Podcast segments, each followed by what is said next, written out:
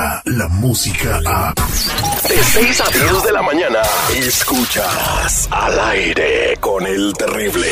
Mantente informado y al día con las noticias más actuales desde Telemundo. Es 3 de abril del 2019, 26 minutos después de la hora y tenemos a Salia Íñiguez con la última información, lo más relevante del día de hoy. Azalia, muy buenos días, ¿cómo estás ahí en Telemundo? Muy buenos días amigos, pues aquí al pendiente de la información como siempre para ustedes y mantenerlos al tanto y hoy pues tenemos una buena noticia para bastantes personas que quieren estar en los Estados Unidos trabajando de manera legal. El gobierno americano aprobó aumentar las visas temporales, aunque puso una condición. Les cuento, la secretaria de Seguridad Nacional anunció que aprobó un incremento de 30 mil visas de las H2B que son las que están enfocadas para trabajadores temporales. Esto durante todo el 2019. Esos permisos laborales corresponden a empleos no relacionados con trabajos agrícolas y se suman a 60 mil que se otorgan ya anualmente. Los beneficiarios de esas visas son pues generalmente jardineros, empleados de hoteles o por ejemplo restaurantes en las áreas vacacionales. Les decía que hay una condición, bueno pues ese es el asunto, deberán ser extranjeros que hayan ya trabajado en el país con una visa similar en el 2016, 17 o 18. O sea que es gente que ya la había obtenido y se les va a volver a otorgar. Pero bueno, todo, todo es positivo mientras sea un apoyo a los trabajadores y también a las empresas de este lado de la frontera que los necesitan, obviamente. Exactamente, los necesitan y por eso algunas, como el, el mismo hotel de Donald Trump, estaba empleando personas indocumentadas porque son muy necesarios y porque las personas que se andan quejando que les andamos robando los trabajos, pues no quieren esos jales. Andamos robando los trabajos de ejecutivos, no, no sé cuáles son bueno, que realmente no se están robando, Terry Azalia, buenos días. Simple y sencillamente la comunidad inmigrante está preparándose para ese tipo de puestos ejecutivos. Eh, exactamente. Bueno, eh, pues felicidades a toda esa gente que pueda reobtener su visa que, que, les van a dar para trabajar en ese tipo de puestos. Y bueno, eh, seguimos hablando del gobierno y cuestionan la forma en que, el en que el presidente Donald Trump concedió credenciales a miembros de su familia y algunos funcionarios amigos de él, a sus compas. Pásenle, les damos todos los accesos, ¿no? ¿Qué sigue? ¿Van a mandarse los, los códigos de las armas nucleares por direct message de Instagram? Es una cuestión, sí, bastante seria. La polémica continúa con respecto a estos credenciales de seguridad, pues que se les concedieron, como dices tú, a miembros de la familia Trump y del equipo de gobierno. El especialista en seguridad de la Casa Blanca dijo por primera vez ante cámaras ayer frente al Congreso que el gobierno la ignoró en 25 ocasiones. Ella levantó la bandera roja y dijo, esto está mal, esto no debe suceder. 25 veces y eh, totalmente la ignoraron. A pesar de ello, otorgaron los permisos al yerno del presidente, Jared Kushner, y a su hija Ivanka, entre otras personas, obviamente. Ahora el Comité de Supervisión de la Cámara de Representantes ya emitió un citatorio para que el director de personal de la Casa Blanca explique cómo es que se aprueban dichas credenciales, porque aquí hay que recordar, está en juego la seguridad nacional.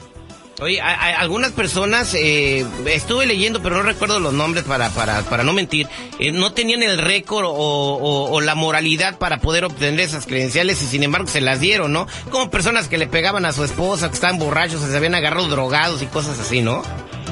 Exactamente, uno piensa como ciudadano en este país que ese tipo de, permisos para tener acceso a las cuestiones más privadas, personales y delicadas del país solamente se le otorgan a personas que pues evidentemente tienen un buen perfil, así que eso es lo que preocupa en estos momentos. Correcto.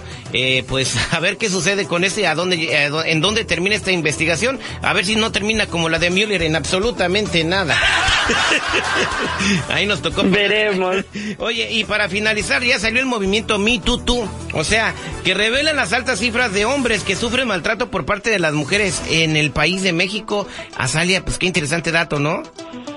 Sí, porque el maltrato a las mujeres en México es tema de todos los días, pero realmente muy poco o nada se habla del tema cuando las víctimas son del género masculino.